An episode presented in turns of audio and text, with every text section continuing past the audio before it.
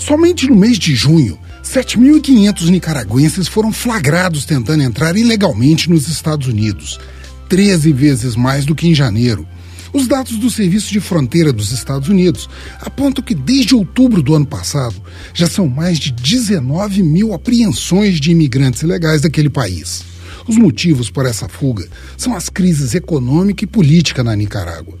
O PIB do país não para de encolher há três semestres seguidos.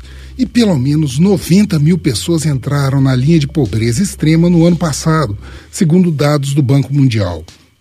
Em 2018, o governo sandinista de Daniel Ortega tentou aprovar um corte na assistência social para fortalecer a economia.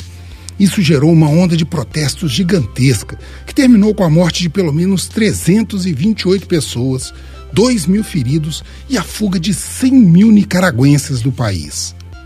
A Nicarágua foi alvo de protestos internacionais e de ações judiciais nos Estados Unidos, que determinaram a prisão de 30 funcionários e parentes de Ortega por corrupção e violação de direitos humanos. A polêmica de legislação foi engavetada, mas o ambiente político não melhorou desde então. Em dezembro do ano passado, o governo aprovou a Lei 1055, com o objetivo de defender os direitos do povo, a independência, a soberania e a autodeterminação.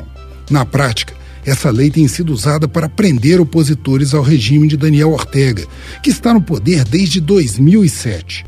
Somente neste ano, mais de 140 pessoas foram detidas com base nessa lei. 29 delas, membros de organizações e partidos de oposição, e sete pré-candidatos à eleição presidencial prevista para novembro. Entre eles está a filha da ex-presidente Violeta Chamorro.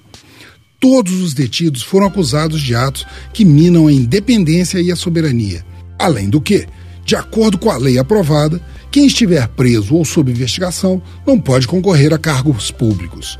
Ortega, o líder do movimento que pôs fim à ditadura sangrenta de Anastácio Somoza no fim dos anos 70, não confirmou que tentará a reeleição, mas é considerado o principal candidato pela Frente Sandinista de Libertação Nacional, o partido do governo.